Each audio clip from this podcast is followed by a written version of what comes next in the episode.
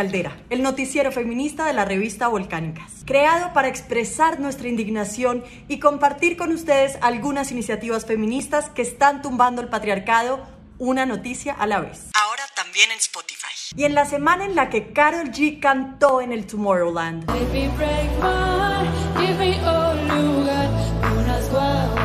Rosalía lanzó Despechada y Beyoncé lanzó Renaissance. Belinda y Jared Leto se fueron juntos a Italia. A Shakira la persigue el fisco español. Se supo que Taylor Swift es la celebridad que más emisiones de CO2 generó con sus vuelos privados y nos devolvieron el feed de Instagram. Estas fueron las noticias. Colombia. Nuevo caso de homofobia termina en besatón. Nos encantan los finales felices. Cientos de personas LGBT más se reunieron este domingo en una besatón en un parque del Salitre en la ciudad de Bogotá.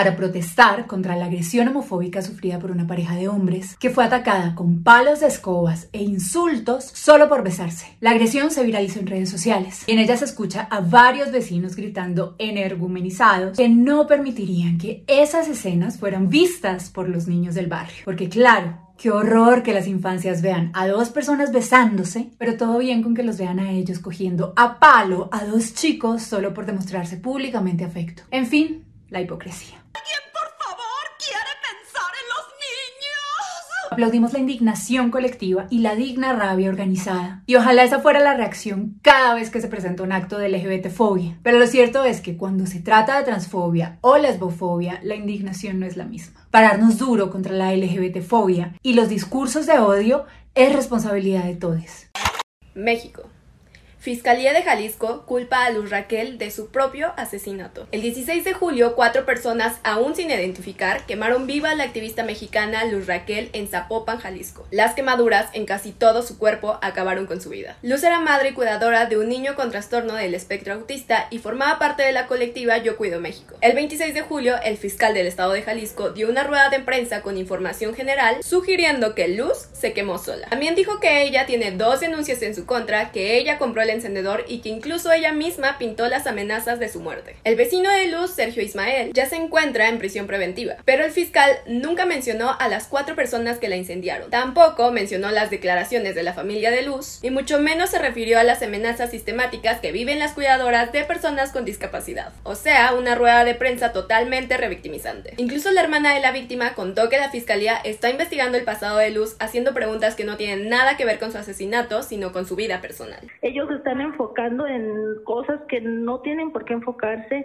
que es este de su vida pasada, cosas que ni al caso. La colectiva Yo Cuido México ha acompañado a la familia de Luz en el proceso e informaron que será la misma familia quien se hará cargo del hijo de Luz. También manifestaron su preocupación por otras cuidadoras que han recibido amenazas y agresiones por la discriminación hacia las personas con discapacidad. ¿Quién cuida a las 85 millones de personas que tienen discapacidad en América Latina? En la mayoría de los casos, las mujeres. El asesinato de Luz no debe quedar impune. Se requieren medidas urgentes para que no vuelva a pasar. España. Violencia estética en campaña en contra de la violencia estética. El Instituto de las Mujeres del Ministerio de la Igualdad de España quiso hacer una campaña en contra de la violencia estética y en el proceso cometió violencia estética. El 27 de julio la institución lanzó la campaña El verano también es nuestro que buscaba promover el derecho a disfrutar las vacaciones sin estereotipos sobre el cuerpo y sin violencia estética. Hasta ahí todo ok. Sin embargo, la imagen oficial de la campaña, que se compartió en medios europeos y en las redes oficiales del gobierno español, es una ilustración en donde salen modelos reales que nunca consintieron el uso de su imagen. Y la cosa se pone peor. Los responsables de este penoso diseño photoshopearon los cuerpos de las modelos, como el del activista Sian Lord, quien tiene una pierna prostética que le borraron en el cartel para cambiársela por una pierna no prostética. La audacia. La modelo británica Nicholas Williams también denunció en su Instagram que se usó su imagen sin permiso. Arte Mapache, autora de la ilustración, ya pidió perdón y dijo que va a repartir el pago de la ilustración, 5 mil dólares, entre todas las modelos. Se supone que el concepto de la violencia estética también cuestiona el impacto que tienen los cánones de belleza en la salud mental de las personas, en especial de las mujeres pero no respetar la autonomía corporal de las modelos y utilizar y modificar sus cuerpos sin permiso para una campaña gubernamental es hacer exactamente eso que la campaña pretende erradicar. Urge una reflexión a fondo sobre la violencia estética. Pero no subiéndose así al tren de las modas. Así no es, querides. Colombia. Labores del hogar sí contribuyen al patrimonio de la pareja en un divorcio. A partir de ahora, durante la liquidación de bienes de un divorcio, se deberá aplicar enfoque de género, que evite que el reparto de bienes sea inequitativo o privilegie a quien aporte dinero sin tener en cuenta a quien realice las labores domésticas y de cuidado. Bravo. La decisión de la Sala de Casación Civil de la Corte Suprema de Justicia llega en respuesta al caso de una mujer que denunció que su esposo vendió parte de las propiedades que habían adquirido mientras estaban juntos para reducir los bienes de la sociedad conyugal. El tipo se sintió con el derecho ya que, según él, era él quien proveía la totalidad de los recursos del hogar, mientras que su esposa, atentas, no hacía ninguna contribución. ¿Qué? ¿Y el trabajo doméstico quién lo hacía? ¿Los duendes? La Corte resaltó que históricamente han existido roles estereotipados en donde el hombre ha sido el proveedor de los recursos, mientras la mujer es la encargada de las tareas domésticas y de cuidado. Trabajo invisibilizado pero trabajo, por lo que recomienda se aplique perspectiva de género en estos casos para un reparto equitativo de los bienes. Muy bien por la decisión de la Corte. Amiga en proceso de divorcio, reclama lo que te corresponde. México. Nuevos casos de mujeres quemadas, entre ellas una niña de 11 años. El 22 de julio, el albergue Casa de Vida Camino a la Fortaleza de Tonalá, Jalisco, torturó a una niña de 11 años. Le rociaron alcohol y le dieron una descarga eléctrica en el cuello, lo que provocó que se incendiara y sufriera quemaduras de segundo grado en todo su cuerpo. Aunque eso sucedió un viernes, le avisaron a la mamá lo que le había pasado a su hija hasta el sábado. Inicialmente lo contaron como si se tratara de un accidente, pero fue la misma niña quien le dijo a su mamá que no era la primera vez que la torturaban con agresiones físicas, presuntamente por no estar preparados para atender una crisis de salud mental en las infancias. Otra vez, la falta de sensibilidad sistemática hacia las personas neurodivergentes. Descargas eléctricas para controlar una crisis que gonorrea que las niñas no estén seguros en ninguna parte. Con el caso de Luz Raquel en Jalisco y Margarita en Morelos, a quien un familiar incendió con gasolina y murió con el 70% del cuerpo quemado. Nos alarma el incremento de estos ataques en Latinoamérica. Tanto Luz Raquel como Margarita fueron atacadas en el mismo mes en el mismo país. Y en México sabemos que es más probable que las sobrevivientes sean censuradas o revictimizadas por las autoridades a recibir justicia. Fue el caso de la saxofonista María Elena Ríos en Oaxaca, sobreviviente de un ataque de ácido en el 2019, y quien protestó contra los feminicidios en Oaxaca en el auditorio de la Guelaguetza el 25 de julio. Llevaba una manta enorme que decía Oaxaca feminicida para exigir justicia por las sobrevivientes de intentos de feminicidio y las 78 mujeres que han sido víctimas de este delito en lo que va del año en Oaxaca. Y la sacaron del festival. Oaxaca Feminicida ahora se lee por las calles del centro histórico de esta ciudad. De hecho, durante un recorrido del gobernador Alejandro Murat, una mujer se acercó a él con un cartel que decía 666 feminicidios es la cantidad de feminicidios que ha habido durante su administración. El equipo de seguridad intentó quitarle el cartel mientras el gobernador la ignoraba. Si no quieren protestas contra los feminicidios, dejen de sostener la violencia y la impunidad. El mundo. Recomendaciones de la OMS para frenar la viruela del mono desatan la homofobia. La viruela del mono fue catalogada como emergencia sanitaria internacional y el director de la OMS hizo algunas recomendaciones para frenar su propagación. Entre ellas, una que llamó la atención de muchas personas. Recomendó a los hombres que tienen sexo con hombres reducir el número de parejas sexuales. Y parecería una recomendación prudente si tomamos en cuenta que los hombres homosexuales y bisexuales representan el 98% de los contagios. Pero la realidad es que esta recomendación, además de pretender controlar la vida sexual de las personas, resulta sumamente contraproducente en un mundo que aún alberga mucha homofobia y busca cualquier pretexto para sacarla a relucir. La petición de la OMS es grave por varias razones. Estigmatiza una vez más a todo un colectivo por razones de orientación sexual, fomentando la idea de que esta enfermedad es exclusiva de hombres que tienen relaciones con otros hombres, o sea, una enfermedad de gays. Y ya hemos visto cómo funcionan estos discursos, en violencias y agresiones en contra de esta población. Otro Foco rojo es que esta recomendación vincula la viruela del mono con el sexo, lo que ha hecho pensar a varias personas que se trata de una enfermedad exclusiva de transmisión sexual. Y no, la viruela del mono se contagia a través del contacto cercano con la piel, ya sean abrazos, caricias, besos y claro, también el sexo. Pero el virus no solo se propaga a través del contacto sexual, sino a través de cualquier forma de contacto cercano y por lo tanto cualquier persona expuesta puede contraer la viruela del mono. Es importante informar para prevenir y frenar los contagios, pero urge hacerlo sin estigmatizar y reproducir discursos LGBT-fóbicos. Ucrania. Olena Zelenska y Vladimir Zelensky posan para Vogue en plena guerra. La primera dama de Ucrania protagonizó junto a su esposo la portada de julio de la famosísima revista Vogue. Disque para hablar sobre su rol en la guerra contra Rusia. La sesión de fotos tomó lugar en Kiev, la capital del país. Estuvo a cargo de la afamada fotógrafa Annie Leibovitz y muestra a la primera dama posando en distintos puntos de la ciudad, entre ellos el despacho presidencial y hasta un aeropuerto bombardeado y rodeada de militares, posando en una ciudad que está sufriendo las atrocidades de una guerra que ha dejado más de 5.000 muertos, 12.000 víctimas civiles y más de 7.000 heridos. No faltan quienes dicen que sin ese tipo de prensa la guerra entre Rusia y Ucrania pasaría inadvertida para el Occidente. ¿Qué? ¿De verdad les parece que esa era la mejor estrategia para darse a conocer ante el mundo? ¿No les parece que glamorizar la guerra es el colmo del privilegio y la insensibilidad? Supuestamente la entrevista pretendía mostrar el rostro de una mujer detrás de la guerra tras el título Retrato de Valentía. Pero ese no es precisamente el rostro de las mujeres en las guerras. Las mujeres detrás de la guerra suelen ser víctimas de hombres con armas, mujeres empobrecidas que quedan viudas o pierden a sus hijos. No la primera dama maquillada, producida y a salvo en una portada para Vogue. Amigues, para la guerra nada, mucho menos portadas que la romantizan. México.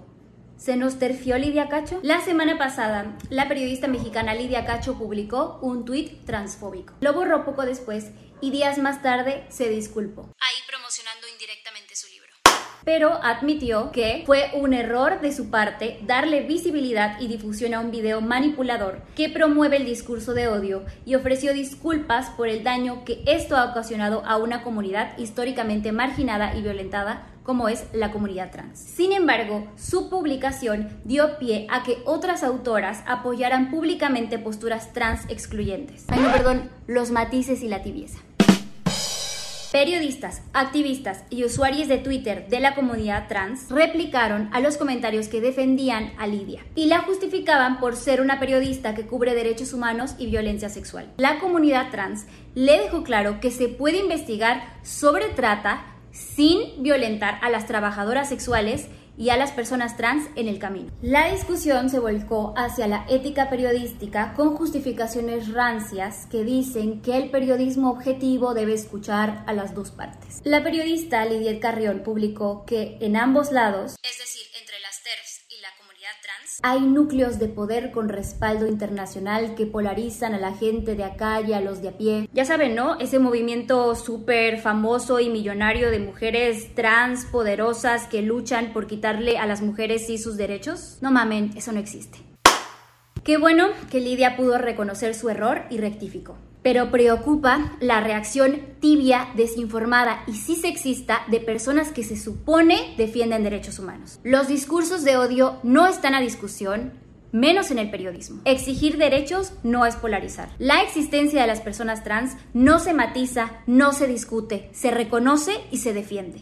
Colombia. Censura en la final de la Copa América Femenina. El sábado pasado, mientras la selección colombiana de fútbol se quedaba con el subcampeonato de la Copa América Femenina, pasaron cosas que no registraron los grandes medios. Volcánicas tuvo conocimiento de al menos tres actos de censura en el partido. La organización Fútbola denunció que la policía de Bucaramanga les decomisó una bandera que denunciaba la misoginia en el fútbol femenino. En otro sector del estadio, a Yolima Rodríguez no le permitieron exhibir un cartel que decía Equidad para ellas. Y lo mismo ocurrió con el trapo enorme que decía Liga Femenina Digna ya. Esto nos cuenta TT, quien presenció el acto. El día de ayer, sábado 30 de julio, estuvimos junto a unos amigues en el estadio Alfonso López de Bucaramanga viendo la final de la Copa América Femenina en la parte alta de la tribuna oriental. Nosotros estábamos viendo el partido y de repente entran unas chicas y extienden un trapo con el mensaje de Liga Femenina Digna ya. Pasarían unos dos minutos y llegan dos personas de logística a decirles que por favor tienen que quitar el trapo.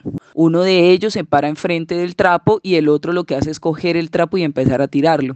Entonces yo me acerco a uno de ellos y les digo, hey, ¿qué es lo que está pasando? Ellas tienen derecho a manifestarse, a lo que él me responde que es una orden de la Conmebol. Ahí lo que hace la tribuna es que empieza a bajar el trapo hacia la tribuna y lo ondean un rato hasta que ya desaparece el trapo, no supimos si las chicas lo volvieron a tomar o fueron los de logística los que al final desaparecieron el trapo. Y esta no era la primera vez. Diez días antes, en el partido Colombia-Chile, el trapo también fue censurado en el Estadio Centenario de Armenia, que por considerarlo un irrespeto y un mensaje que incitaba al odio. Así lo denunciaron la Red Universitaria de Derechos Humanos de Manizales y la Coordinadora Futbolera y Feminista de Colombia. Señores de la Conmebol, de la DIMAYOR, de la FCF y de la policía, esto es violencia simbólica y viola la libertad de expresión. Y respeto lo que hacen ustedes con las jugadoras y la afición. Denunciar y exigir derechos no es ninguna incitación al odio. Su machismo seguirá siendo señalado hasta que las jugadoras tengan una liga digna. Soporten.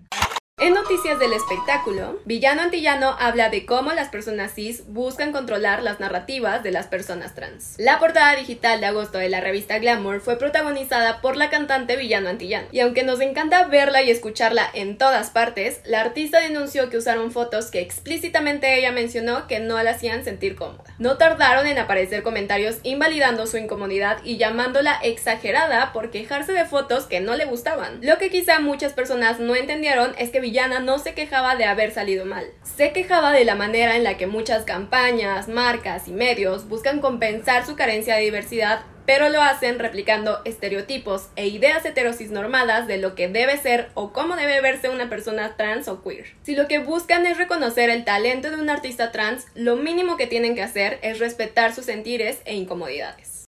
Y la machiperla de la semana va para Gabriela de la Garza actriz mexicana que muy indignada denuncia el racismo a la inversa. El racismo inverso es un concepto que les encanta usar a las personas blancas para decir que ellas también sufren discriminación. Pero no, Gaby. Decir cállate blanca no equivale a la discriminación, violencia, falta de oportunidades que sufre la gente racializada de manera sistemática y que nos ha puesto en desventaja de manera histórica. Y si te dicen cállate blanca es porque dices que denunciar el racismo es un discurso que divide, solamente porque te sentiste atacada de que te señalaran tus privilegios de blanca. ¡Adoro los finales felices! Momento, que también tenemos clase y perla menstrual. La salud menstrual es un asunto de salud pública que afecta a más de la mitad de la población. Los derechos menstruales existen en Colombia. Infórmese. No le da pena decir semejante burrada siendo la directora de Fenalco Antioquia. Un par de datos para la señora. Según el DANE, el 13.5% de las colombianas ha tenido dificultades económicas para adquirir productos de gestión menstrual. Tan solo en Colombia existen más de 70.000 mujeres, hombres trans y personas no binarias que menstruan, que tienen que acudir a trapos, ropa vieja, papel periódico, servilletas para gestionar su menstruación. Y ni hablar de la falta de acceso a agua potable que tienen las mujeres en situación de calle para poder gestionar dignamente su menstruación. Si desinformas la gente que trabaja en ese lugar. Si te gustó este noticiero, ahora también en versión podcast, deja tus comentarios abajo y compártelos con tus amigas. Nos vemos o escuchamos la próxima semana con más noticias.